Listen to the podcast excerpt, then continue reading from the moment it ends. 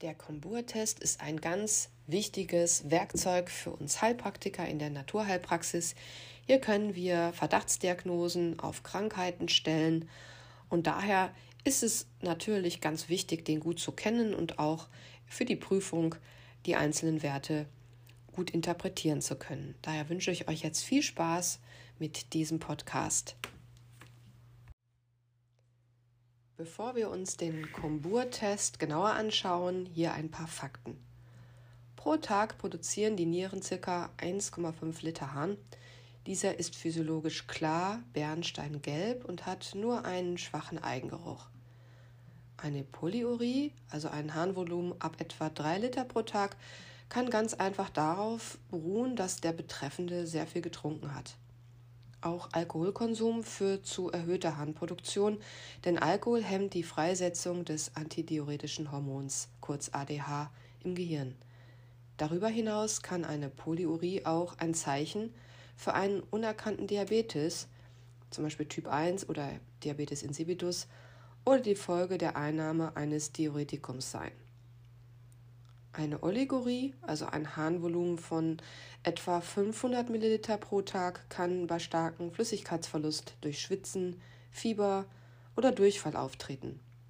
Weitere mögliche Gründe sind natürlich die Niereninsuffizienz, eine Verengung der ableitenden Harnwege. Je weniger Harn der Körper produziert, desto stärker konzentriert, also auch dunkler und womöglich geruchsintensiver ist dieser. Auch bei normalen Harnvolumen können aber bestimmte Lebensmittel wie rote Beete oder Spargel die Farbe oder auch den Geruch des Urins verändern. Ein gesunder Erwachsener scheidet über den Urin innerhalb von 24 Stunden etwa 20 Gramm Harnstoff aus und etwa 1,2 bis 1,8 Gramm Kreatinin, je nachdem, wie hoch die Muskelmasse ist. Für Proteine insgesamt liegt der Referenzwert bei unter 150 Milligramm pro 24 Stunden und für Albumin bei unter 30 Milligramm. Des Weiteren enthält Urin normalerweise Aminosäuren, Harnsäure und diverse Ionen. Auch Glucose ist in normalem Bestandteil des Urins schon vorhanden, beim gesunden aber nur in einer Menge von rund 15 Milligramm pro Deziliter und ihr müsst natürlich die Nierenschwelle wissen für Glucose, da kommen wir gleich noch zu. Ein Kombur-Test kostet ungefähr 40 Euro auf 100 Stück bei einem Kombur 10. Und den wollen wir jetzt besprechen. Also 10 Werte, die man mit einem äh, Urinstick testen kann. Wie geht das Ganze eigentlich? Der Teststreifen wird kurz circa eine Sekunde in die Urinprobe eingetaucht. Beim Herausnehmen sollte man seitlich an der Kante am Gefäßrand diesen abstreifen, um überschüssigen Hahn zu entfernen. Nach 60 Sekunden, bei Leukozyten ein bisschen länger warten, werden, werden sich die Reaktionsfelder verfärben. Diese können dann mit der Farbskala auf dem Etikett verglichen werden. Denk bitte daran, dass du die äh, Kombur-Teststreifen zwischen 2 und 30 Grad Celsius lagern solltest und auch nicht in der Sonne. Die Urinprobe selber sollte nicht länger als zwei Stunden aufbewahrt werden bis zum Testen und die Probe sollte dann auch im Kühlschrank aufbewahrt werden. Kommen wir nun zu den einzelnen Werten. Du kannst dir eine kleine Merkhilfe bauen, nämlich das Wort Gelenkbus, wenn du die einzelnen Buchstaben untereinander schreibst. Das kannst du auch gerne in der Prüfung machen. Vergisst du die wichtigsten Werte nicht. In der Regel werden nur neun Werte abgefragt. Wir haben den pWh-Wert als zehnten Wert noch mit dazu genommen. Gelenkbus. Wofür steht der erste Buchstabe, das G? Überleg mal kurz. Ja, Glukose. Glucose sollte ja nur in Minimengen, wie ich gerade sagte, ausgeschieden werden, weil Glucose für den Körper ein hohes Gut ist, nämlich ein Energielieferant. Von daher werden in größeren Mengen Glucose nur dann ausgeschieden, wenn die sogenannte Nierenschwelle überwunden wird. Und das solltet ihr auch für die Prüfung wissen. Die liegt normalerweise bei 180 Milligramm pro Deziliter. Es kann aber auch erniedrigt sein bei 160 Milligramm pro Deziliter. Alles, was darüber ist, wird von dem Kombur erfasst. Diese Messung bietet in erster Linie eine einfache Methode der Überwachung des Diabetes mellitus. Beim Gesunden wird also Glucose glomulär filtriert und nahezu vollständig im Tubulus rückresorbiert. Aber Achtung! Natürlich, wenn der kein Glucose anzeigt, heißt es nicht, dass der Patient nicht eventuell doch einen erhöhten Glukosewert hat, eben wegen der Nierenschwelle. Gerade wenn er nüchtern zu dir kommt, musst du auf jeden Fall auch noch den Blutzuckerspiegel äh, an der Fingerbeere testen. Denn ab wann sprechen wir bei einem nüchternen Patienten von einem manifesten Diabetes? Wie war da nochmal der Wert? Du weißt es bestimmt schon. 126 Milligramm pro Deziliter. Also ist die Blutzuckerbestimmung über das Kapillarblut unausweichlich. Kommen wir zum nächsten Wert. E wie Erythrozyten. Viel zu oft wird Blut im Urin als banales Symptom einer Harnwegsinfektion abgetan. Blut im Urin nennt man übrigens Hämaturie. Doch spätestens, wenn der Patient die Blutbeimengung mit bloßem Auge, das nennt man dann Makrohämaturie, sichtbar vor Augen geführt hat, das ist ungefähr bei 1 Milliliter Blut je Liter Urin, äh, sollte er umgehend einen Arzt aufsuchen. Hinter einer Hämaturie können sich verschiedene urologische und internistische Erkrankungen verbergen. Ursachen sind meist Läsionen der Harnwege, der Prostata, der Nieren, zum Beispiel durch Nierensteine, aber auch Tumore, Entzündungen und denkt auch an die Zysten. Hier gibt es Patienten, die haben nur vereinzelte Zysten in der Niere und da kann es immer mal zu einem positiven Komburtest in diesem Erythrozytenfeld kommen, äh, was aber trotzdem, weil bekannt, keinen weiteren pathologischen Wert hat. Das muss natürlich schulmedizinisch ausgeschlossen werden, dass es sich wirklich nur um diese schon bekannten Zysten handelt. Der nächste Wert, das L, die Leukozyten. Das Auftreten von Leukozyten im Urin nennt man Leukozyturie, ist ein Leitsymptom entzündlicher Erkrankungen der ableitenden Harnwege, der Genitalien und der Nieren. Hierzu zählen Infektionen durch Bakterien, Viren, aber auch Parasiten und Hefen, aber auch die Analgetika Nephropathie, eine starke ähm, Zerstörung der Nephrone und auch Intoxikationen oder Tumore können dazu führen. Ein positiver Leukozytennachweis tritt daher oft zusammen mit Blut, Proteinurie, Nitrit und hohem pH-Wert auf. Wofür steht das nächste E in unserem Merkwort Gelenkbus? E wie Eiweiße.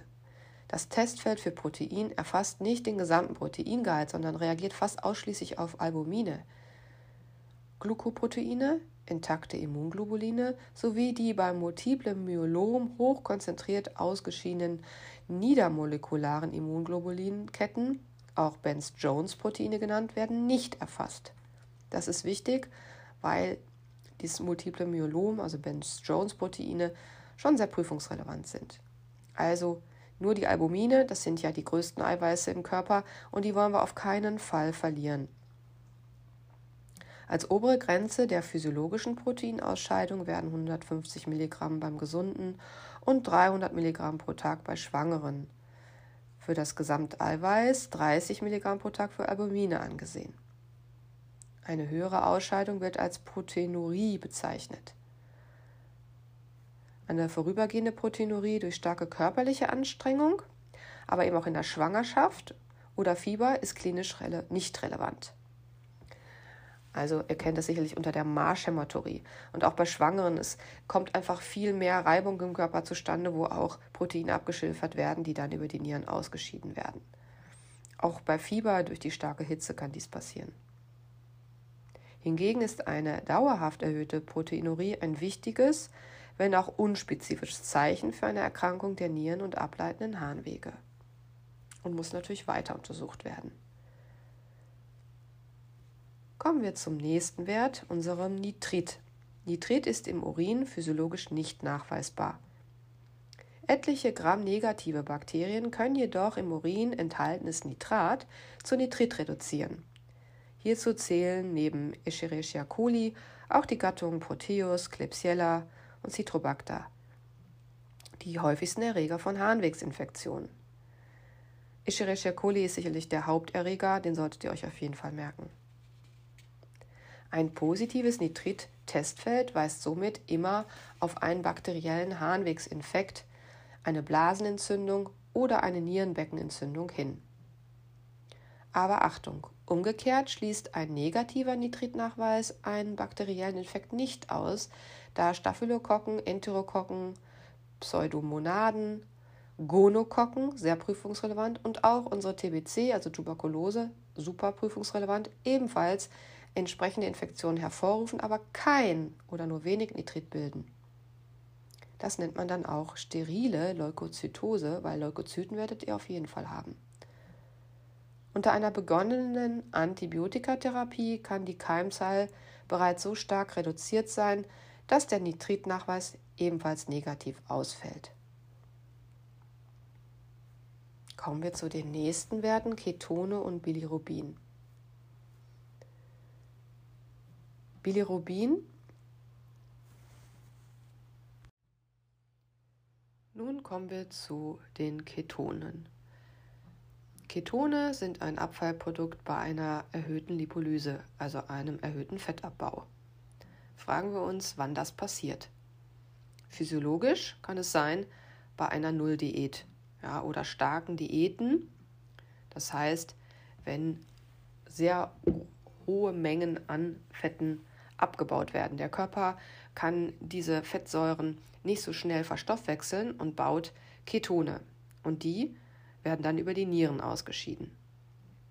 Wann haben wir noch eine erhöhte Lipolyse, die vielleicht dann doch pathologisch ist? Naja, beim Diabetes Typ 1, also wenn kein Insulin vorhanden ist, Insulin bremst nämlich normalerweise den Fettabbau, haben wir eine starke Lipolyse, weil eben das Insulin diesen Fettabbau nicht bremst. Und deswegen ist es ein Nachweis für Diabetes Typ 1. Als nächstes schauen wir uns Bilirubin und Urobilinogen an. Bilirubin und Urobilinogen entstehen beim Abbau von Hämoglobin, also rein physiologisch. Bilirubin wird in der Leber durch Verknüpfung mit Glucuronsäure in die wasserlösliche konjugierte Form überführt und über Niere und Darm ausgeschieden. Im Darm erfolgt aber die Umwandlung aus Bilirubin zu Urobilinogen, das über einen enteropathischen Kreislauf teils wieder in der Leber rückresorbiert wird. Ein Teil gelangt jedoch auch physiologisch über die Nieren in den Urin und färbt unseren Urin gelb. So weit, so gut. Wenn wir also erhöhte Werte haben, nämlich im Kombur Bilirubin und Urobilinogen anzeigt, weist dies immer auf akute und chronische Erkrankungen sowie Funktionsstörungen der Leber hin, zum Beispiel bei einer Virushepatitis, bei einer Zirrhose, bei einer toxischen Schädigung oder auch beim Verschluss der Gallengänge. Bei einem gesteigerten Abbau von Erythrozyten, der sogenannten hämolytischen Anämie, mit vermehrter Hämoglobinfreisetzung findet man ebenfalls erhöhte Urobilinogenwerte dann ist der Urin auch stark gelb. Erhöhte Bilirubinwerte im Urin machen den Urin bräunlich. Hör dir hierzu auch den Podcast zum Iktorus an. So, kommen wir jetzt zum S, dem spezifischen Gewicht. Das spezifische Gewicht von Urin liegt normalerweise zwischen 1,010 und 1,025 Gramm pro Liter, schwankt aber erheblich. Kommt ja auf die Trinkmenge drauf an. Es sollte also bei der Beurteilung aller übrigen Testfelder berücksichtigt werden, um eine Fehlinterpretation infolge einer zu hohen oder zu geringen Harnkonzentration zu vermeiden. Denn wenn wir mehr trinken, durchmischt sich natürlich die Bestandteile, die sowieso im Urin sind, und der Hahn wird leichter. Ebenfalls, wenn wir zu wenig trinken, haben wir natürlich eine höhere Konzentration und das Gewicht steigt. Beim Kombur 10 wird auch noch der pH-Wert mitbestimmt. Der pH-Wert des Urins schwankt täglich, etwa zwischen 4,6 und 7,5. Daher hat eine einzelne pH-Messung im Spontanurin nur eine eingeschränkte Aussagekraft. Eine besonders eiweißreiche Ernährung macht den Urin sauer, während viel Gemüse den pH-Wert in den alkalischen Bereich verschiebt. Ein dauerhaft auffälliger pH-Wert kann auf einen gestörten Säurebasenhaushalt hinweisen. Ein wiederholt alkalischer pH-Wert ist verdächtig für einen Harnwegsinfekt. Und zu guter Letzt noch die Information, dass Vitamin C die Ergebnisse verfälschen kann. Hier gibt es aber sehr gute Kombur-Tests, die dies äh, zu vermeiden wissen.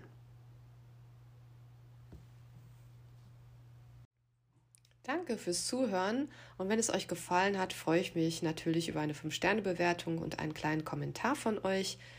Und an dieser Stelle sage ich bis zum nächsten Mal, macht's gut und bis bald.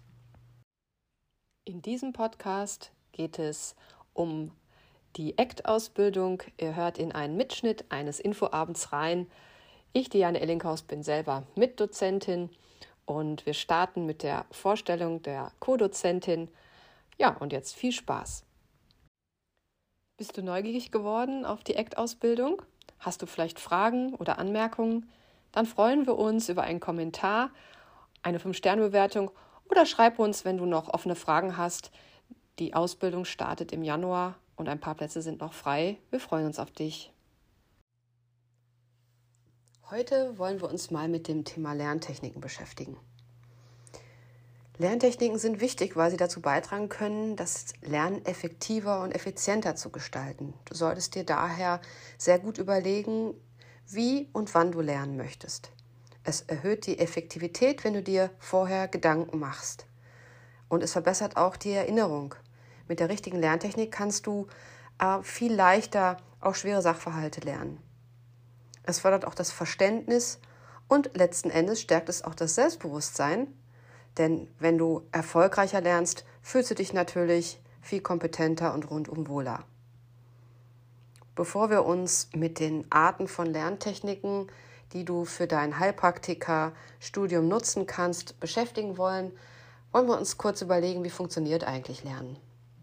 Klar, über die Sinnesorgane werden Informationen aufgenommen und im Gehirn verarbeitet und hoffentlich auch gespeichert. Die Qualität einer Information entscheidet darüber, ob diese im Kurz-, Ultrakurz- oder im Langzeitgedächtnis abgespeichert wird. Und auch wie lange eine Information beibehalten wird, hängt auch davon ab, wie sie ins Gehirn gelangt. Aber was heißt Qualität einer Information? Beispiel, wenn du zum Beispiel kurz vor deiner Prüfung stehst, werden alle Informationen, die dir vom Dezenten gesagt werden, sicherlich viel besser aufgenommen werden. Wie kommt das? Naja, du hast dein Ziel kurz vor Augen und alles, was jetzt noch wichtig ist, gelangt sehr leicht in dein Gehirn, weil es einfach eine hohe äh, Bedeutung für dich erlangt. Am Anfang der Ausbildung ist das sicherlich noch nicht so und man kann es auch mit einem sportlichen Training vergleichen, dass dein Gehirn auch erst einmal auf den Stoff ja, sich einstellen muss und auch wirklich trainieren muss. Da gibt es viele Fachbegriffe, wo dein Gehirn noch gar keine Vernetzung für hat. Deswegen lass dir gerade am Anfang Zeit, ähm, Du wächst da schon rein. Ich empfehle den Schülern noch immer am Anfang ein Vokabelheft anzuschaffen, wo man die Fachbegriffe wunderbar eintragen kann. Und du wirst merken, über die Zeit werden viele Fachbegriffe dir schon ganz bekannt vorkommen.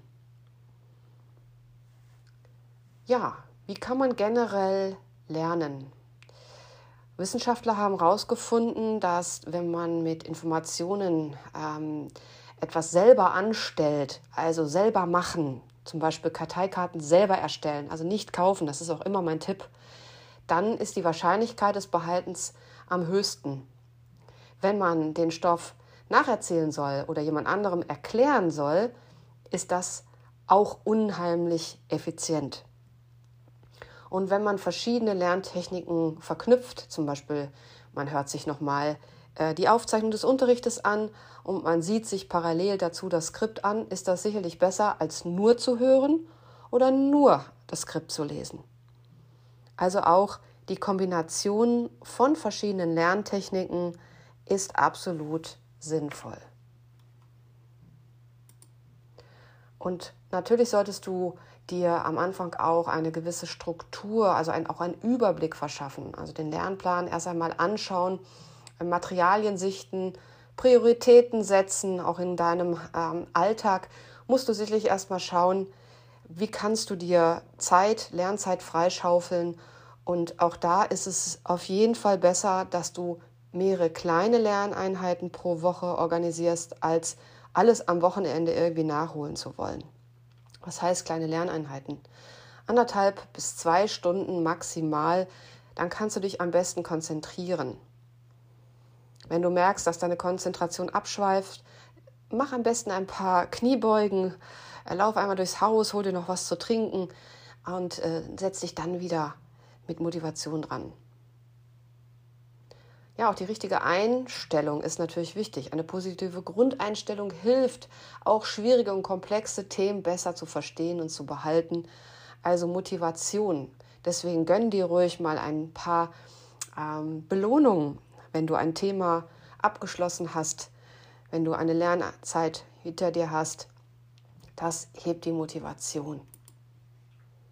Wichtig ist auch, das passende Umfeld zu schaffen. Gerade wenn du beginnst, sollte es nicht irgendwo zwischen, ich sage immer, Suppe und Kartoffeln sein. Also du solltest einen festen Lernplatz dir organisieren. Das kann ja auch im Schlafzimmer sein, wo du vielleicht ein kleines Tischchen aufstellst, wo du aber auch mal ein Skript liegen lassen kannst. Und wie gesagt, die festen Lernzeiten einplanen, wo du selber und das Umfeld weißt, so, jetzt wird gelernt. Das hilft, Ablenkungen und Störungen zu vermeiden. Das Handy sollte natürlich ausgestellt bleiben. Und dann hilft es natürlich, wenn du deinen Lerntyp schon kennst.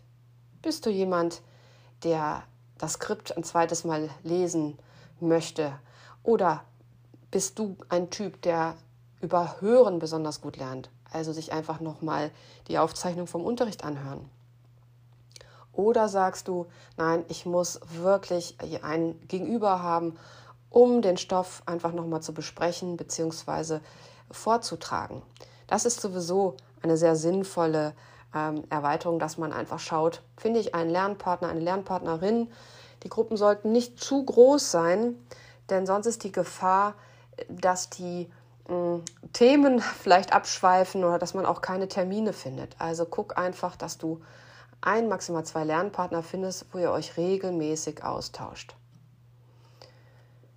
Selber machen, habe ich vorhin gesagt, Materialien selber machen, mit dem Stoff spielen. Was kann das sein? Die meisten entscheiden sich für Karteikarten erstellen. Hier erstellst du selber aus dem Stoff Karteikarten, wo du auf die eine Seite eine Fragestellung stellst und auf die andere Seite dann die Antwort. Das braucht etwas Übung, weil was schreibe ich drauf? Du musst also selber auch natürlich entscheiden, was ist denn eigentlich wichtig gerade? Was soll denn alles auf meine Karte? Damit beschäftigst du dich mit dem Unterrichtsstoff und das ist auch schon eine weitere wertvolle Lerntechnik. Und dann hast du die Karteikarten und kannst dich selber abfragen oder jemanden bitten, die Karteikarten für dich durchzugehen. Also, du musst kein Geld für Karten ausgeben, die du auf dem Markt kaufen kannst. Und aus meiner Erfahrung fehlt sowieso immer irgendetwas auf diesen Karten. Natürlich solltest du die Karten ähm, wiederholen, ähm, aber wenn dann ein Thema abgeschlossen ist, da dürfen die Karten auch gerne wieder ruhen, denn ähm, normalerweise hat man ja dann nochmal eine Wiederholungsphase, also eine Prüfungsvorbereitungsphase, wo man dann nochmal diese Karteikarten zu dem jeweiligen Thema gut heranziehen kann. Und dann merkt man, dass man schon viel schneller Zugang zu dem Stoff hat, weil das Unterbewusstsein den Stoff ja einmal schon mal gut gelernt hat. Wichtig ist auch dabei zu betonen, dass es sich natürlich viel leichter lernt, wenn man den Stoff verstanden hat. Das sollte das, das oberste Ziel sein. Deswegen, wenn du äh, über die Woche den Stoff für dich nochmal aufbereitest und dann Fragen entstehen, notiere sie dir direkt weil oft sind sie dann doch bis zum nächsten Unterricht wieder verschwunden. Und stell diese Fragen am Anfang der Stunde, denn wenn du den Stoff dann wirklich gut verstanden hast, ist es wirklich, man sagt so schön, das halbe Lernen. Und von daher hat das absolut Priorität. Es gibt natürlich Inhalte, die muss man einfach auswendig lernen. Das ist bei jedem Studium und wir können durchaus die Heilpraktiker-Ausbildung als Studium mit dem Studium vergleichen weil wir hier ein medizinisches Grundstudium durchlaufen mit Anatomie, Physiologie, Pathologie, die Lehre der Infektionskrankheiten, Gesetzeskunde, Psyche, Mikrobiologie und natürlich grundlegende Dinge wie Zelle und Gewebe. Von daher bleibt noch genügend zum Auswendiglernen, aber da komme ich gleich noch drauf. Wie kannst du noch den Stoff für dich aufbereiten, wenn du sagst, Karteikarten sind nicht dein Ding? Es gibt Menschen, die lieben Mindmapping. Und beim Mindmapping wird eine Kernaussage in den Mittelpunkt gestellt und drumherum werden wichtige Aspekte dieses Themas drum herumgeschrieben und mit Pfeilen oder Strichen versehen. Das ist etwas sehr Kreatives und probier es einfach mal aus. Dann gibt es Schüler, die sagen, ich muss für mich den Stoff nochmal selber zusammenschreiben. Auch wenn das Skript vorhanden ist, äh, möchte ich den Stoff nochmal mit eigenen Worten zusammenstellen. Das ist auch eine ganz tolle Möglichkeit. Und man wird sehr schnell dann auch an die Position kommen, wo man merkt, ah, da fehlt mir doch noch ein bisschen Wissen. Da muss ich noch mal ins Skript schauen. Und das ist natürlich dann auch wunderbar, um diese äh, Verständnisfrage oder diese Lücke zu füllen. Oder ihr schreibt euch, macht euch eine Tabelle. Und das geht besonders gut bei äh, Krankheiten. Wenn man sagt, okay, ich habe eine Krankheit XY, was ist wichtig bei der Krankheit zu lernen? Sicherlich sind die Leitsymptome wichtig, die ähm, Ursachen der Krankheit, die Komplikationen, wenn es ein Labor dazu gibt. All das kann man dann in Tabellen zusammenfassen und auch das einfach mal ausprobieren. Was sehr effektiv ist, was manchen Schülern aber missfällt, ist Stoff selber nochmal aufzusprechen. Also nochmal Zusammenfassung, meinetwegen ins Handy zu sprechen und sich das anzuhören. Ihr werdet überrascht sein, wie wirkungsvoll das ist. Warum? Naja, erst einmal konzentriert ihr euch sehr auf den Text, den ihr aufsprechen wollt. Und ihr werdet feststellen, wenn ihr das ein, zweimal gehört habt, auf einmal habt ihr es absolut gut abgespeichert. Das kann man ja auch für Dinge machen, die man so gar nicht in den Kopf reinkriegt. Gerade wenn es dann in Richtung Prüfungsvorbereitung geht, werde ich immer gefragt, Jane, es gibt einfach so Themen, die bekomme ich nicht in den Kopf. Dann sage ich immer, sprech dir die Texte auf. Es ist wirklich faszinierend, wie schnell man das dann lernt. Oder wenn es einzelne Begriffe sind, schreib sie auf ein Post-it und klebe sie dir an deinen Arbeitsplatz. Du schaust jeden Tag immer wieder auf den Zettel und dann sind die Begriffe im Kopf. Oder mach dir ein Wandbild. Ja, Dinge, wo du immer wieder dran vorbeiläufst, beim Kochen zum Beispiel, immer wieder drauf schaust, hast du natürlich auch eine viel höhere Wahrscheinlichkeit, dass du diese Dinge sehr zügig behältst.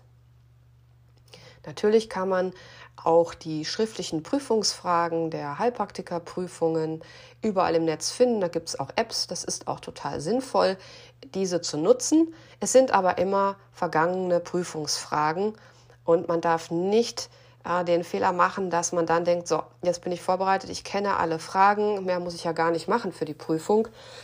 Ja, das ist gefährlich, weil dann kommt einem die eigene Prüfung immer besonders schwer vor, weil natürlich keine Frage direkt wiederholt wird. Und deswegen ist es wichtig, auch immer wieder den Stoff eben auf die vorhin genannten Wege zu üben, indem man sich zum Beispiel abfragen lässt, äh, indem man selber Dinge zusammenfasst und unser kleines Multiple-Choice-Training, wo wir eben Wert darauf legen, dass auch eigen erstellte Fragen drunter gemischt werden, hilft auch nochmal, sich äh, immer wieder zu überprüfen und sein Wissen zu verfestigen. Und dann gibt es natürlich auch noch Tipps. Ähm, Bewegung hatten wir schon kurz angesprochen. Man weiß einfach heute, dass jemand, der viel an der frischen Luft ist, der sich äh, der sportlich betätigt, dass dies auch sich positiv auf die Gehirnleistung auswirkt. Und es gibt auch Nahrungsmittel, die besonders gut für eine Gehirnleistung geeignet sind. Da werden zum Beispiel Heidelbeeren genannt, Walnüsse, überhaupt auch Nüsse, aber auch Gemüsen wie Brokkoli, Spinat, Rosenkohl, Äpfel, Avocados, äh, Lachs, was man vermeiden sollte, laut einer Harvard-Studie, ist natürlich äh, schnell erzählt, nämlich Fastfood und fettes Fleisch. Das sollte man vermeiden. Ähm, je mehr gesättigte Fette in deinem Essen vorkommen, desto schlechter ist deine Gehirnleistung. Von daher achte auch auf deine Ernährung und achte auch darauf, dass du wirklich ausreichend schläfst und genügend Pausen einarbeitest, denn äh, man kann einfach nicht zu lange sich wirklich gut konzentrieren, den ganzen Tag lernen. Mm, dann musst du wirklich schauen, dass du die Woche danach wieder mehr kleinere Lerneinheiten dir organisierst. Es gibt ja dann noch das Thema in der Heilpraktikerprüfung die Differentialdiagnosen. Hier wird ein Leitsymptom genannt und man muss sehr zügig Krankheiten aufzählen, die dieses Leitsymptom im Mittelbild haben. Das ist auch ein Gehirntraining. Wir machen ja in unseren Prüfungsvorbereitungskursen jede Woche äh, die wichtigsten Differentialdiagnosen und unsere Schüler üben dabei, nicht nur die Krankheiten aufzuzählen, sondern immer zwei, drei Sätze dazu zu sagen. Das hat natürlich den Effekt, dass man diese Krankheiten auch noch mal besser lernt und dass man dem Prüfer dann auch zeigen kann, dass man doch umfangreiches Wissen hat. Außerdem geht auch ein bisschen Zeit dabei drauf, denn letzten Endes wird die Prüfung in der Regel nicht länger als eine Stunde sein. Von daher Wissen zeigen, wo das, wie das Zeug hält. Aber wie lerne ich denn die Differentialdiagnosen?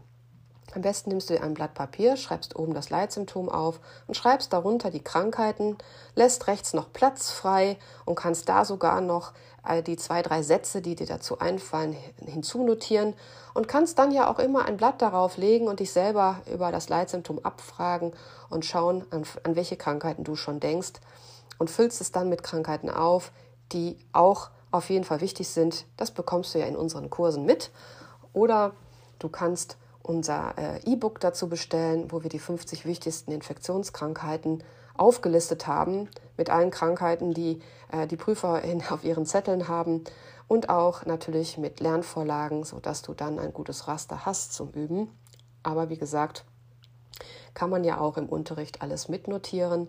Wichtig ist eben, dass man da diese Verknüpfungen übt, denn es ist alles in deinem Kopf. Ich sage immer, die Schubladen müssen nur aufgehen und das braucht einfach ein Training, genauso wie beim Sport. Äh, man trainiert ja auch einen 10-Kilometer-Lauf nicht nur eine Woche. Deswegen lass dir auch Zeit, das ist überhaupt das Stichwort. Ähm, plane deine Ausbildung bitte äh, dem Zeitrahmen angemessen, den du zur Verfügung hast.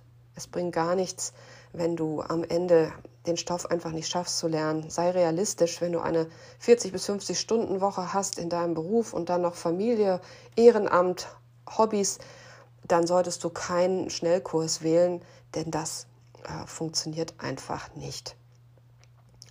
Und äh, was auch immer hilft, ist, wenn wir uns Organe angucken, wenn wir uns Funktionen von Organen angucken, dass wir die einfach mal vergleichen mit Dingen, die wir kennen. Also die Niere kann man sehr schön mit dem Klärwerk vergleichen. Eine Zelle, wie sie arbeitet, mit einem Fabrikgebäude. Solche ähm, Analogien helfen auch äh, unserem Gehirn besser gewisse ähm, Funktionen von Organen zu erlernen. Also Kreativität ist immer ein guter Lehrmeister und natürlich auch Bebilderung. Bei Organen male das Organ einfach mal selber auf. Du brauchst da keinen Malatlas, sondern mal es selber auf. Es muss ja gar nicht schön sein. Es ist, zeigt dir einfach nur, welche Strukturen du schon verstanden hast. Und es ist eine super Überprüfung, äh, gerade wenn es um die Anatomie geht. Ist das eine ganz feine Sache, die du auf jeden Fall auch nutzen solltest. Und so wirst du auch immer Themen haben, die dir schwerer fallen als andere. Das ist auch völlig normal. Ich empfehle auch die Technik, wenn man sagt, so, da sind einfach noch Themen, die kriege ich gerade gar nicht in den Kopf. Aber sie schwirren immer im Kopf rum, gerade in der Prüfungsvorbereitungsphase. Packe diese Themen wirklich jetzt händisch in einen Schnellhefter.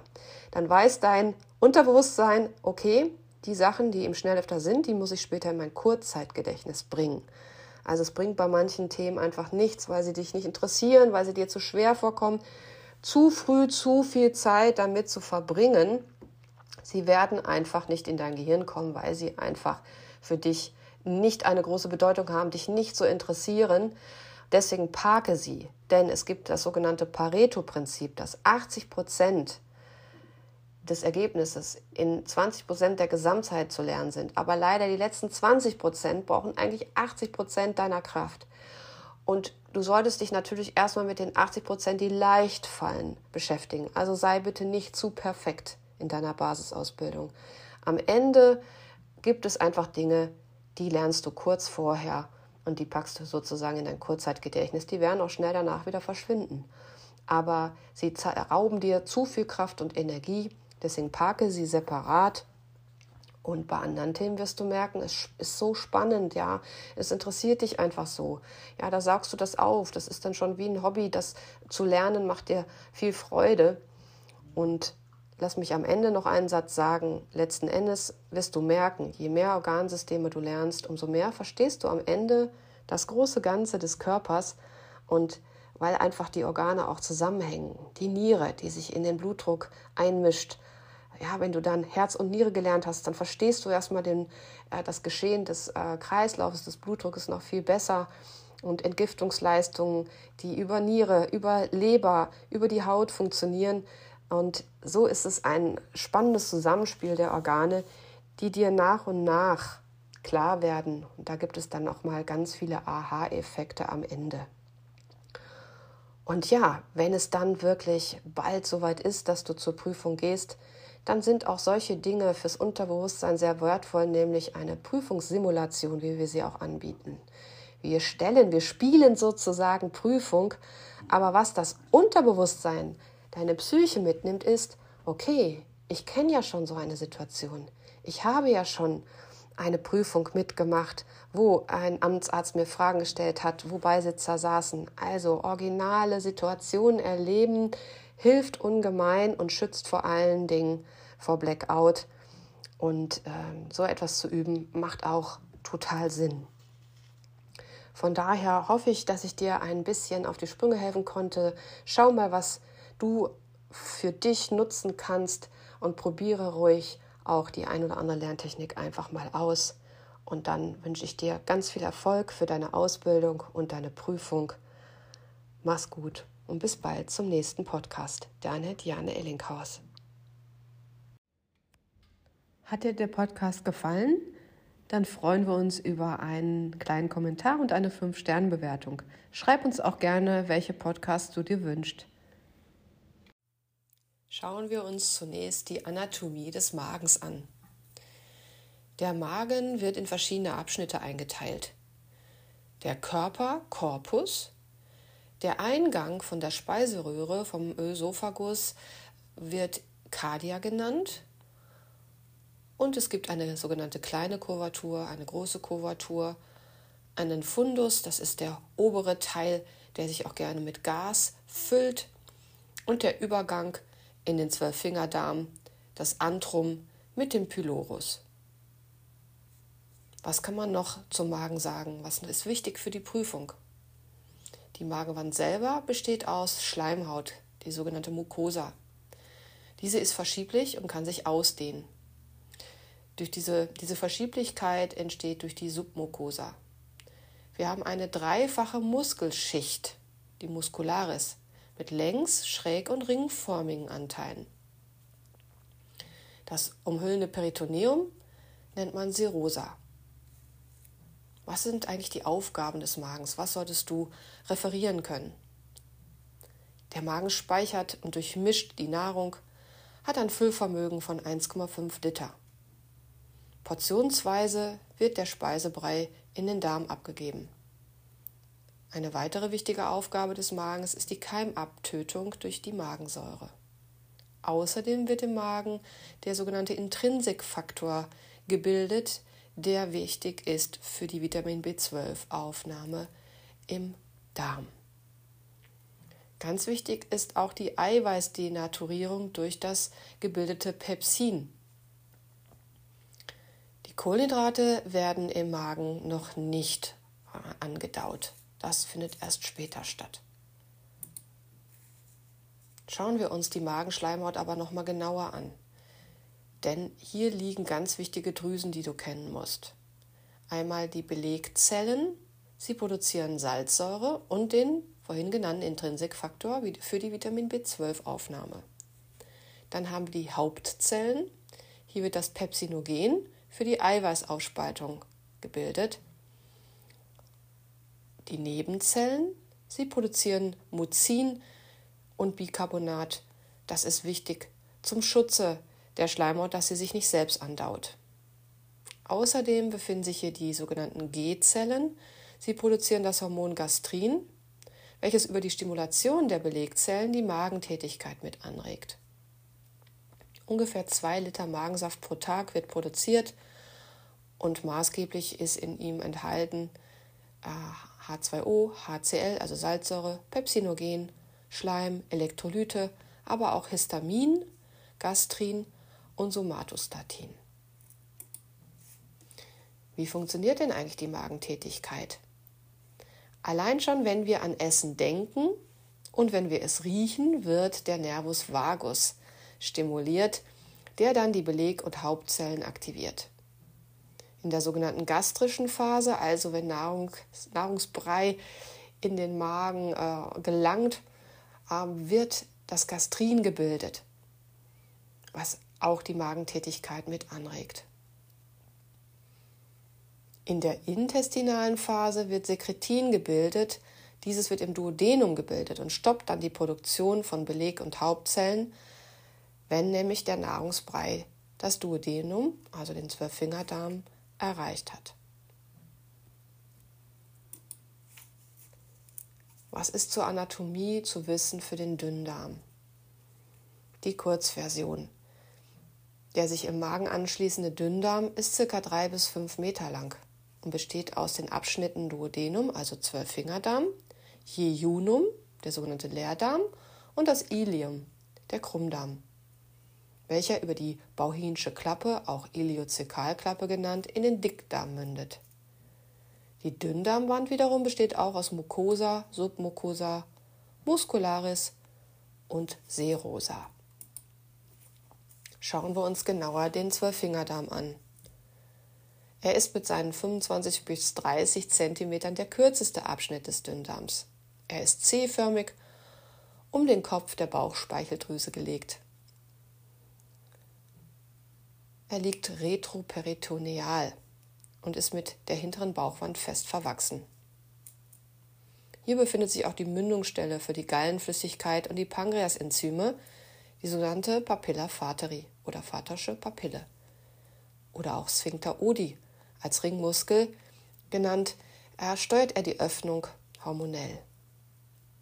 Die Brunnerdrüsen in der Mucosa sezernieren alkalischen Schleim zur Neutralisation des sauren Mageninhaltes. Außerdem werden hier Hormone freigesetzt. Säuren oder Fette stimulieren die Produktion von Sekretin. Sekretin wiederum erhöht die Produktion der Pankreassäfte und erniedrigt die Produktion der Magensäfte. Aber auch die Gallenproduktion wird angeregt. Proteine und Fette stimulieren das Cholezystokinin, was dann wiederum auch die Pankreasenzyme und die Gallenblasenkontraktion stimuliert. In der Mucosa befindet sich die Enterokinase. Sie überführt Proenzyme des Pankreas in die aktive Form. Und im Zwölffingerdarm befinden sich die Verdauungsenzyme Maltase, Laktase und Saccharase für die Kohlenhydratverdauung.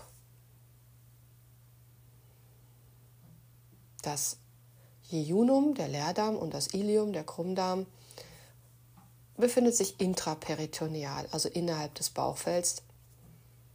Letzter Abschnitt des Iliums vor dem Übergang zum Dickdarm wird terminales Ilium genannt. An seinem Ende befindet sich die Iliozekalklappe oder eben auch Bauchinsche Klappe genannt. Ab hier gelangt kein Inhalt vom Dickdarm in den Dünndarm und das verhindert also den bakteriellen Rückfluss. Im terminalen Ilium befindet sich die Aufnahmestelle für Vitamin B12. Wir haben ja vorhin schon gehört, dass hierfür der Intrinsikfaktor, der im Magen gebildet wird, nötig ist. Und diese Aufnahmestelle für Vitamin B12 nennt man dann Extrinsikfaktor. Hier werden auch die Gallensäuren rückresorbiert über den enterohepathischen Kreislauf.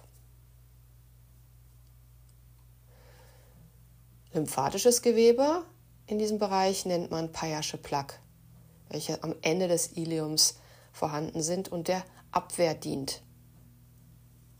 Ihr solltet noch die Begriffe Meißner Plexus und Auerbach Plexus kennen. Das sind Nervengeflechte, die zum Vegetativum gehören und sich in Submucosa und Muscularis befinden. Also Meißner Plexus in der Submucosa und Auerbach Plexus in der Muscularis. Was ist zum Aufbau der Dünndarmschleimhaut zu sagen? Die Dünndarmschleimhaut setzt sich aus Kerkringfalten, Krypten, Zotten und Mikrovilli zusammen. Alle dienen der Resorption unserer Nahrung. Die Dünndarmschleimhaut ist um das 600-fache vergrößert durch diese Faltenbildung. Diese Kerkringfalten sind ringförmig angelegte Schleimhautfalten. Die Dünndarmschleimhaut besteht aus ca. 1 mm hohen und 0,1 mm dünnen Dünndarmzotten. Diese Dünndarmzellen besitzen zahlreiche Ausläufer, die Mikrovilli, die zusammen als Bürsten oder Stäbchensaum bezeichnet werden. Pro Quadratmeter Millimeter finden wir ca. 1000 Millionen Mikrovilli. Das nur mal am Rande. Und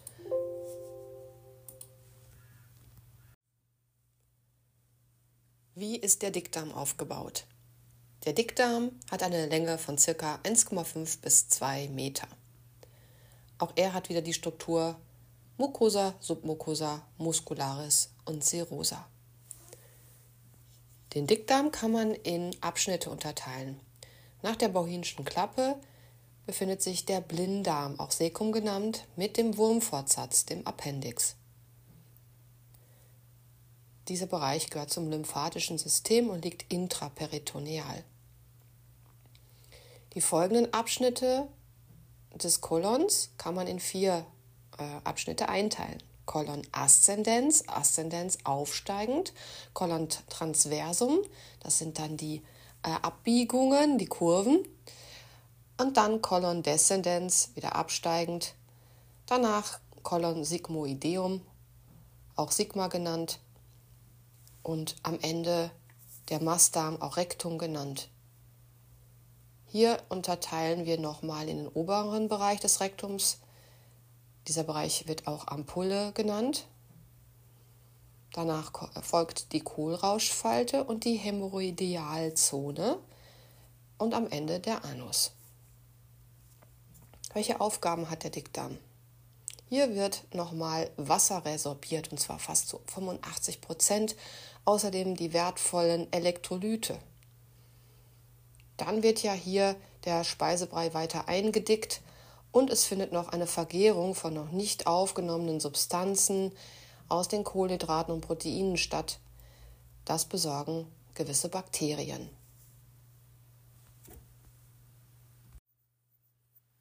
Sicherlich habt ihr noch Probleme mit dem Bauchfell, dem Peritoneum. Es kleidet als Haut den gesamten Bauchraum aus. Es umgibt die meisten inneren Organe wie Blase, Darm und Zwerchfell und das Peritoneum ist somit die innere Auskleidung des Bauchraumes. Aber zum Verständnis muss man auch wissen, dass das Bauchfell aus zwei Gewebeschichten besteht. Man kann sich das Peritoneum wie ein Zimmer vorstellen und in diesem Raum stellt die äußere Schicht des Bauchfells die Tapete dar. Die zweite Gewebeschicht, man spricht vom Bauchfellblatt, umkleidet die im Raum befindlichen Gegenstände, zum Beispiel Umkleidung eines Schrankes, Analog dazu Umkleidung der Bauchorgane wie Blase, Darm, Leber, Gebärmutter und Eierstöcke. Das Peritoneum parietale, also wandnahes Bauchfell, bedeckt die Wand der Bauch- und Beckenhöhle. Das Peritoneum viscerale, Eingeweidebauchfell, bedeckt einen Großteil der Bauch- und Beckenorgane. Wir sprechen hier von drei unterschiedlichen Räumen. Intraperitonealraum in der Bauchhöhle, gut verschieblich. Dann als zweites Retroperitonealraum, teilweise nur mit Bauchfell überzogen. Und Extraperitonealraum, Organ hat keinerlei Kontakt mit dem Bauchfell, zum Beispiel die Prostata. Was befindet sich also alles intraperitoneal? Das ist der Magen, Jejunum, Ileum, Blinddarm, Colon transversum, das Sigmoid, die Leber, die Gallenblase, die Milz und die Ovarien.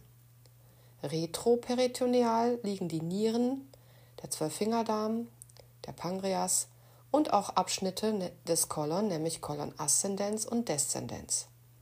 Und extraperitoneal liegt das Rektum, die Blase, der Uterus und die Prostata.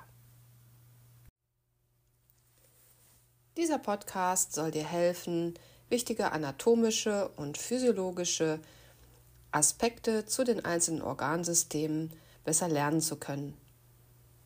Der Podcast beinhaltet wichtige Informationen, aber ist natürlich nicht vollständig.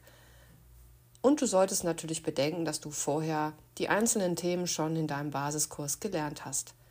Und jetzt viel Spaß dabei. Hat dir der Podcast gefallen? Wünschst du dir mehr von solchen Lernhilfen? Dann freue ich mich über eine 5-Sterne-Bewertung und einen kurzen Kommentar. Infektionskrankheiten zu lernen fällt ja oft schwer. Schließlich muss ja einfach sehr viel auswendig gelernt werden. Da hilft es, die eine oder andere Infektionskrankheit vielleicht als kleine Geschichte zu lernen.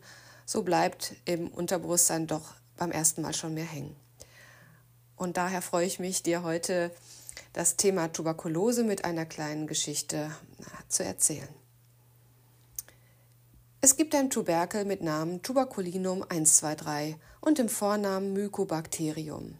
Es gehört einem Schreckensklan an, welches auf der ganzen Welt sein Unwesen treibt. Besonders schlimm wütet der Clan in ärmeren Ländern. Dort kommen viele Menschen ums Leben, circa 1,5 Millionen pro Jahr. Gern verbrüdert sich der Clan auch mit dem HIV-Clan. Dann sind sie noch erfolgreicher. Nur der Malaria-Clan zählt noch mehr Opfer. Aber warum sind sie so erfolgreich? Tja, sie sind so clever, dass sie ihr Opfer kaum merklich befallen. Sie breiten sich langsam über sechs bis acht Wochen aus, bis man überhaupt etwas merkt. Die Menschen nennen dies die Inkubationszeit.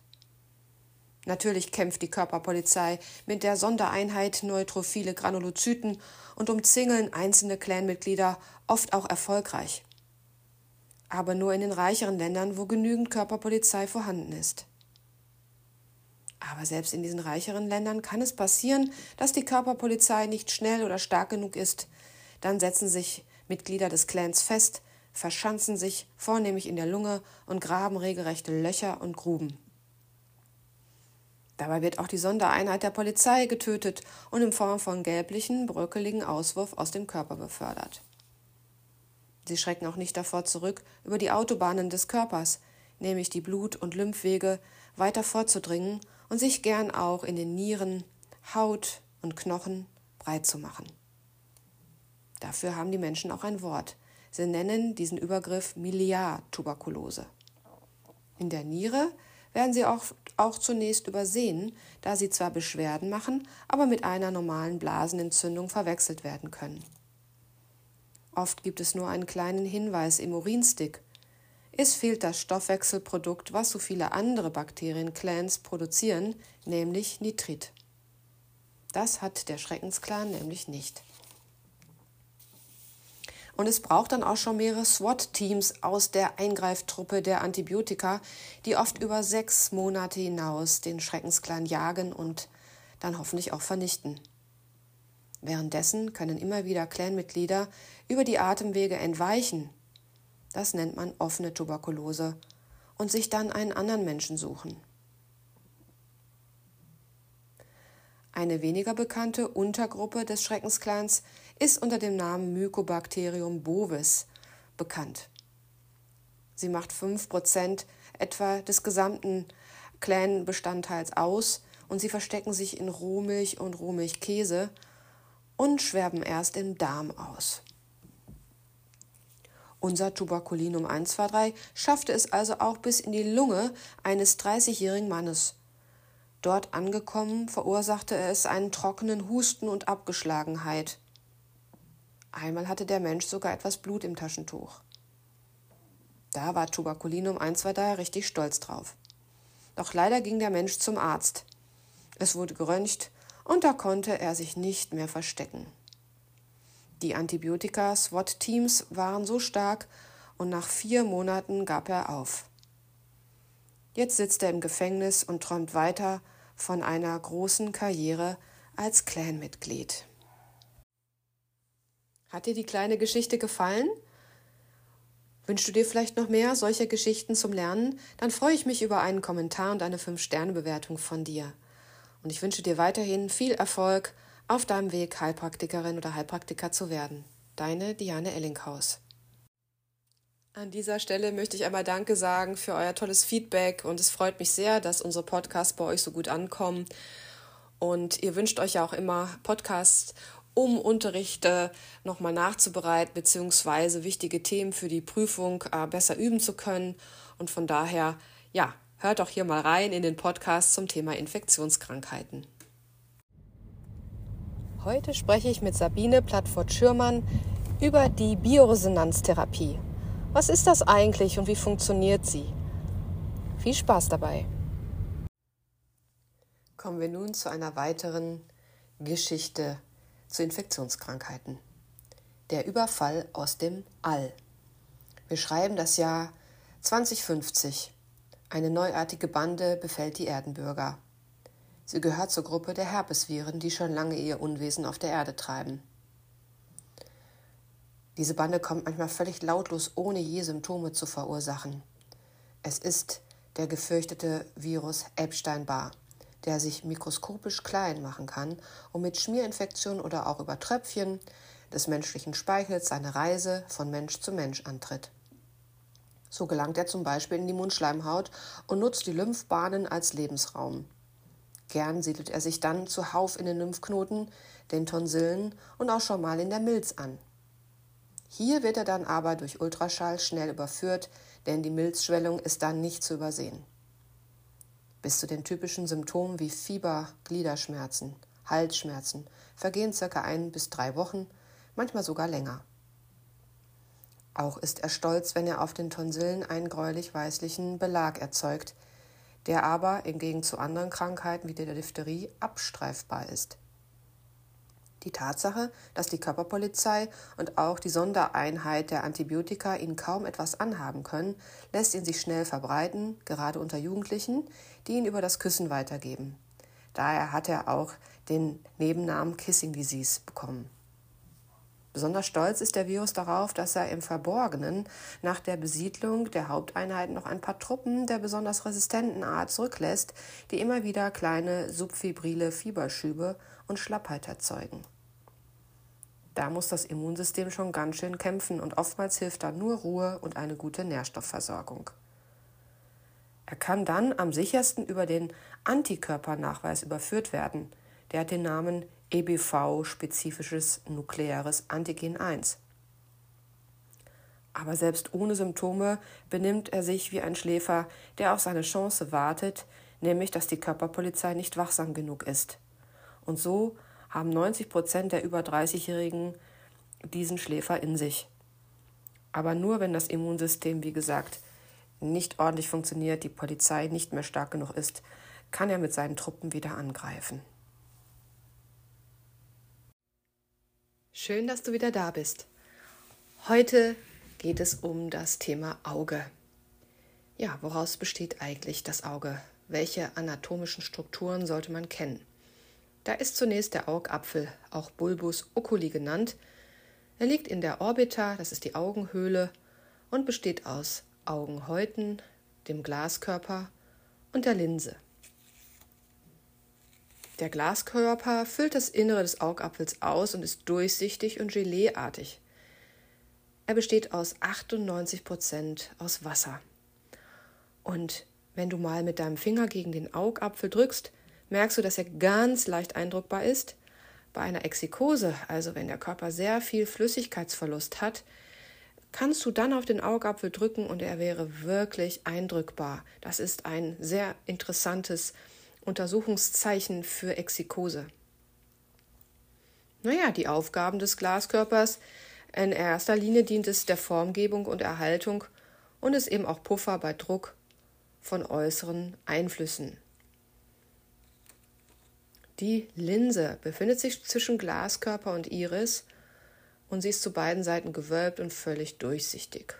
Die Aufgabe der Linse, Nah- und Fernsehen durch die Akkommodation, das ist die Linseneinstellung, zu ermöglichen. Die Lederhaut aus Sclera genannt, das ist die äußere Augenhaut. Sie ist weiß und bindegewebig und sie ist eine Ausstülpung der harten Hirnhaut der Dura mater, umhüllt auch den Sehnerv und geht vorne in die Cornea, in die Hornhaut, über. Die Aufgaben der Lederhaut dienen auch der Formgebung, Schutz vor mechanischer Beschädigung und Lichtbrechung durch die Cornea. Dann haben wir noch die Aderhaut, auch Choroidea genannt. Sie liegt der Sklera an und ernährt die Sklera und die Netzhaut. Vorne bildet sie den Ziliarkörper und die Iris. Was ist denn der Ziliarkörper? Er besteht aus den Ziliarmuskeln und der Ziliardrüse. Der Muskel ist mit der Linse verbunden und für die Linseneinstellung verantwortlich. Die Ziliardrüse produziert Kammerwasser. Das ist mit Nährstoffen und Elektrolyten gefüllt. Dieses strömt aus der hinteren Augenkammer zwischen Linse und Iris in die vordere Augenkammer. Am Übergang zwischen Sklera und Hornhaut fließt es dann in den sogenannten Schlemmkanal. Diese Vorgänge bestimmen den Augendruck. Auch die Ziliarkörper sind für die Nah- und Fernakkommodation durch die Einstellung der Linse verantwortlich. Die Regenbogenhaut Iris setzt sich über den Ziliarkörper hinaus fort. Sie ist eine kreisrunde Scheibe mit einem Loch in der Mitte, der Pupille. Sie besteht aus glatter Muskulatur mit pigmentierten Zellen. Sie funktioniert wie eine Blende eines Fotoapparats. Der zirkuläre Ringmuskel verengt die Pupille, das nennt man Miosis. Dies wird innerviert durch den Parasympathikus. Der radiäre Muskel verursacht eine Pupillenerweiterung, auch Mydriasis genannt, und wird vom Sympathikus gesteuert. Dadurch passt sich die Pupillengröße dem Lichteinfall an. Diese Anpassung nennt man Adaption. Was haben wir noch im Auge? Naja, ganz wichtig natürlich die Netzhaut, auch Retina genannt. Sie liegt zwischen Glaskörper und Aderhaut. Sie enthält Stäbchen und Zapfen. Das sind die bildaufnehmenden Sinneszellen. Hinten ist dann auch noch die Austrittsstelle des Sehnervs. Diese Austrittsstelle nennt man Papille. An dieser Stelle gibt es weder Stäbchen noch Zapfen, daher nennt man den Bereich auch blinder Fleck. Wie viele Stäbchen gibt es denn eigentlich und wie viele Zapfen? Wir haben mehr Stäbchen, nämlich 75 Millionen über die gesamte Netzhaut verteilt. Am gelben sowie am blinden Fleck befinden sich keine Stäbchen. In diesen Stäbchen ist das sogenannte Sehpurpur, das Rhodopsin, enthalten. Es ermöglicht das Schwarz-Weiß-Sehen und auch das Hell-Dunkel-Sehen in der Dämmerung. Die Zapfen, davon haben wir ca. 3 bis 6 Millionen, im Zentrum der Netzhaut, in der Seeachse. Dieses Gebiet bezeichnet man dann auch als Macula lutea, gelben Fleck. Er ist der Ort des schärfsten Sehens. Das wird schon mal gefragt. Wo ist der Ort des schärfsten Sehens? Da, wo die Zapfen sind. Und die Zapfen ermöglichen das Farbensehen und detaillierte Wahrnehmungssehen. Der Augenhintergrund kann durch ein Ophthalmoskop betrachtet werden. Dieser Augenhintergrund erscheint als orange-rötlicher Kreis und hier lassen sich der Zustand der Blutgefäße sehr gut zu überprüfen. Das ist vor allem bei Diabetikern wichtig. Und wenn die Papille vorgewölbt wäre, wäre das ein Zeichen für Hirndrucksteigerung. Eine ausgehöhlte Papille hätten wir bei einem Glaukom. Es gibt insgesamt sechs Augenmuskeln, die ermöglichen das Dreh- und Rollbewegungs, ähm, also Rollbewegungssinn Es gibt sechs äußere Augenmuskeln. Sie ermöglichen die Dreh- und Rollbewegungen der Augen. Innerviert werden sie einmal durch den dritten Hirnnerv, den Nervus oculomotorius, den vierten Hirnnerv Nervus trochlearis und dem sechsten Hirnnerv Nervus abducens. Ja, dann noch zum Auge. Die Augenbrauen haben Schutzfunktion, auch das Ober- und Unterlid, die Wimpern genauso und auch die Bindehaut, die Konjunktiven, die sich ja auch mal gerne entzünden können, dienen als dem Schutze des Auges. Dann gibt es noch Drüsen am Lidrand. Die Maibomdrüsen, sie produzieren Talg und Fette und sie bilden auch das Sekret, den sogenannten Schlafsand. Und die äh, Tränenwege, die dienen dem Abtransport der Augenflüssigkeit und sie sind eben verbunden mit äh, dem äh, Tränennasengang. Das heißt, wenn wir weinen, läuft uns auch auf die Nase, weil die Tränen über den Tränennasengang auch in die Nasenhöhle gelangen. Die Stäbchen und die Zapfen, bleibt noch zu erwähnen, übertragen ja die Impulse des Sehens auf die Nervenzellen. Die Ausläufer, also Axone dieser Nervenzellen, ziehen durch die Netzhaut zum blinden Fleck und münden in den Sehnerv, denn das ist der Nervus opticus. Am Boden des Zwischenhirns kreuzen sich die Axone der nasalen Gesichtsfelder zur Gegenseite. Die seitlichen, die temporalen Axone verlaufen ungekreuzt. Weiter ziehen sie über den Thalamus zum Sehzentrum, der sich in den Hinterhauptslappen befindet. Kommen wir nun zur Anatomie des Ohres. Der innere Anteil des Ohres liegt gut geschützt in der Felsenbeinpyramide des Schläfenbeins. Ja, was ist die Aufgabe des Ohres? Natürlich ist das Ohr unser Hörorgan, aber auch gleichzeitig unser Gleichgewichtsorgan. Beim Hören werden Schallreize aufgenommen und weitergeleitet bis ins Innenohr. Beim Gleichgewicht geht es um die Registrierung von Körperlage und Bewegungen im Raum. Diese Informationen werden aus beiden Organbereichen über den Nervus vestibulo-cochlearis, unserem achten Hirnnerven, an das zentrale Nervensystem weitergeleitet. Kurz zur Übersicht unserer anatomischen Strukturen. Wir haben einmal das äußere Ohr mit Ohrmuschel und Gehörgang, das sogenannte Mittelohr mit Trommelfell, Paukenhöhle, den Gehörknöchelchen, nämlich Hammer, Amboss und Steigbügel genannt, und der Ohrtrompete. Dann noch das Innenohr mit Vorhof, Bogengängen und der Schnecke. Kommen wir zum äußeren Ohr. Hier haben wir die knorpelige Ohrmuschel. Sie dient als Schalltrichter. Der äußere Gehörgang ist ca. 3 cm lang, und leicht abgewinkelt. Er enthält Haare sowie Schweiß und Teigdrüsen. Hier wird auch der Ohrenschmalz gebildet, Zerum genannt, der manchmal den Blick auf das Trommelfell verhindert. Der Gehörgang erstreckt sich also von der Ohrmuschel bis zum Trommelfell. Das Trommelfell selber ist eine sehr dünne Membran, sogar nur 0,1 mm bis 0,8 ähm, Kommen wir nun zur Anatomie des Ohres. Das Ohr befindet sich in dem Felsenbeinpyramide des Schläfenbeins. Ja, es ist natürlich unser Hör- und Gleichgewichtsorgan. Beim Hören werden Schallreize aufgenommen und ins Innenohr weitergeleitet. Beim Gleichgewicht geht es um die Registrierung von Körperlage und Bewegungen im Raum. All diese Informationen werden aus beiden Organsystemen, also Hören und Gleichgewicht, über den Nervus vestibulo-cochlearis, das ist unser achter Hirnnerv, an das zentrale Nervensystem weitergegeben. Schauen wir uns mal den Aufbau des Ohres an. Anatomisch können wir drei Abschnitte unterteilen. Das äußere Ohr mit Ohrmuschel und Gehörgang, das Mittelohr mit Trommelfell, Paukenhöhle und den Gehörknöchelchen, das sind Hammer, Ambus und Steigbügel, und unsere Ohrtrompete. Der dritte Abschnitt ist das Innenohr mit den Strukturen Vorhof, Bogengängen und Schnecke. Schauen wir uns das äußere Ohr als erstes an. Es Es besteht aus einem knorpeligen Ohrmuschel und dient als Schalltrichter. Der äußere Gehörgang ist ca. 3 cm lang, leicht abgewinkelt und enthält Haare sowie Schweiß und Talgdrüsen.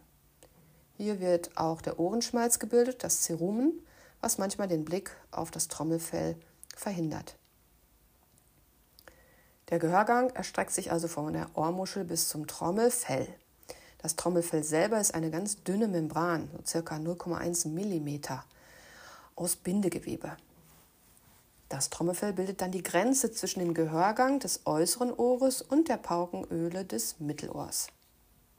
Es reagiert auf kleinste Druckschwankungen mit Ein- und Auswärtsbewegungen. Und der das Trommelfell gibt den Schall über die Gehörknöchelchen zum Innenohr weiter. Es kann bei der Ohrspiegelung über ein Otoskop direkt betrachtet werden. Es sollte rosa bis perlmuttfarbenartig sein. Manchmal findet man dort kleine weiße Punkte. Das sind Vernarbungen durch durchgemachte Otitis media. Kommen wir zum Mittelohr. Es ist eine kleine luftgefüllte Knochenhöhle im Felsenbein. Die Paukenhöhle enthält die drei Gehörknöchelchen Hammer, am Trommelfell befestigt, Amboss, gelenkig mit Hammer und Steigbügel verbunden und der Steigbügel, der am ovalen Fenster des Innenohrs befestigt ist.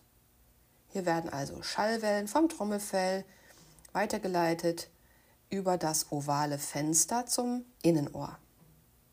Bleibt noch die Ohrtrompete zu erwähnen, auch Tuba auditiva genannt oder eustarische Röhre. Es ist die Verbindung zwischen Paukenhöhle im Mittelohr und dem oberen Rachenraum, dem Nasopharynx. Diese dient der Luft und Druck, dem Luft- und Druckausgleich zwischen beiden Räumen.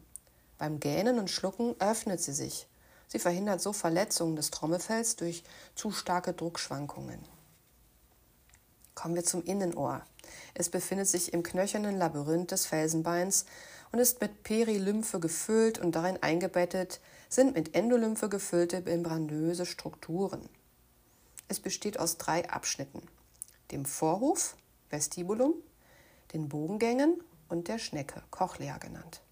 Es enthält Sinnesrezeptoren für Gehör in der Schnecke und Gleichgewichtssinn im Vorhof und den Bogengängen. Die Abgrenzung zum Mittelohr erfolgt durch zwei membranverschlossene Knochenfenster. Das ovale Fenster, darin ist ja der Steigbügel befestigt, hierüber gelangen die Schallwellen ins Innenohr und das runde Fenster dient dem Schwingungsausgleich. Die Schallwellen können also vom Innenohr auch wieder ans Mittelohr abgegeben werden. Schauen wir uns die Schnecke an, Cochlea. Hier sitzt das eigentliche Hörorgan. Ein mit Endolymphe gefüllte, ja, der Intrazellularflüssigkeit ähnlichen Flüssigkeit in einem schlauchförmigen Hohlraum. Es enthält die Basilarmembran mit dem aufliegenden Cortiorgan. Hier sind also die Sinnes- und Stützzellen beheimatet. Die Sinneszellen nehmen die Schwingung auf und wandeln sie in einen elektrischen Impuls um. Und über den achten Hirnnerv gelangen diese Impulse zum Hörzentrum. Also nochmal der eigentliche Hörvorgang. Aufnahme von Schallwellen durch die Ohrmuschel wie ein Trichter, die Weiterleitung über den äußeren Gehörgang zum Trommelfell. Vom Trommelfell werden die Schwingungen äh, weiter fortgesetzt über die Gehörknöchelchenkette hier entsteht auch eine Schallverstärkung, Hammer, Amboss und Steigbügel bis zum ovalen Fenster. Die Perilymphe der knöchernen Schnecke bringt die Endolymphe der heutigen Schnecke zum Schwingen. Härchen der Sinneszellen im Cortiorgan werden verbogen. Und hier werden dann Impulse äh, weitergegeben über den achten Hirnnerv zum Hörzentrum in der Großhirnrinde. Schauen wir uns das Gleichgewichtsorgan an, der Vestibularapparat. Die Aufgaben sind klar. Zusammen mit den Augen geht es um die Orientierung im Raum, die Aufrechterhaltung von Kopf- und Körperhaltung in Ruhe und bei Bewegung. Der Vorhof Vestibulum ist unser Lagesinnorgan.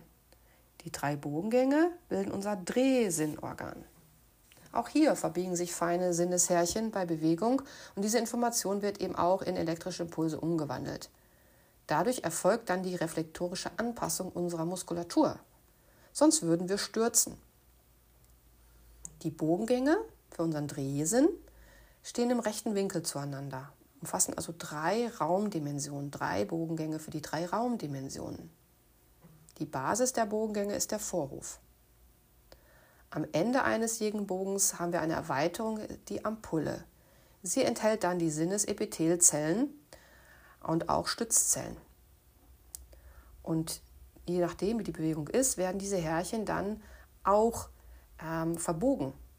Diese Härchen befinden sich in einer gallertartigen Cupola und diese werden dann eben durch Drehbewegungen zum Beispiel bewegt. Und auch hier entsteht wieder ein elektrischer Impuls, der über den achten Hirnnerv zum zentralen Nervensystem gelangt. Ja, viele Fachbegriffe. Hört euch einfach den Podcast immer wieder an. Es wird euch immer leichter fallen, Dinge auswendig zu lernen, wenn ihr einfach öfter, ja, auch euer Hörorgan dafür nutzt. Und wenn es euch gefallen hat, freue ich mich über einen kurzen Kommentar und eine 5-Sterne-Bewertung. Dann kann ich sehen, ob ihr euch mehr solcher Podcasts wünscht. Und jetzt wünsche ich euch erstmal ganz viel Erfolg weiterhin bei euren Vorbereitungen und sage bis bald an anderer Stelle. Schön, dass du wieder da bist. Heute habe ich Anatomie und Physiologie von zwei Organsystemen, einmal dem Auge und dem Ohr. Ihr solltet ja für die Prüfung eine kurze Zusammenfassung geben können über anatomische Strukturen. Und jetzt wünsche ich dir viel Spaß beim Zuhören. Heute stelle ich euch mal ein Gerät vor, welches in der Elektrotherapie eingesetzt wird, aber eine echte Innovation bedeutet. Und ich habe heute die Pamela Heinzmann zu Gast. Sie ist Heilpraktikerin und hat schon viel Erfahrung mit diesem Gerät gesammelt. Und jetzt geht's los.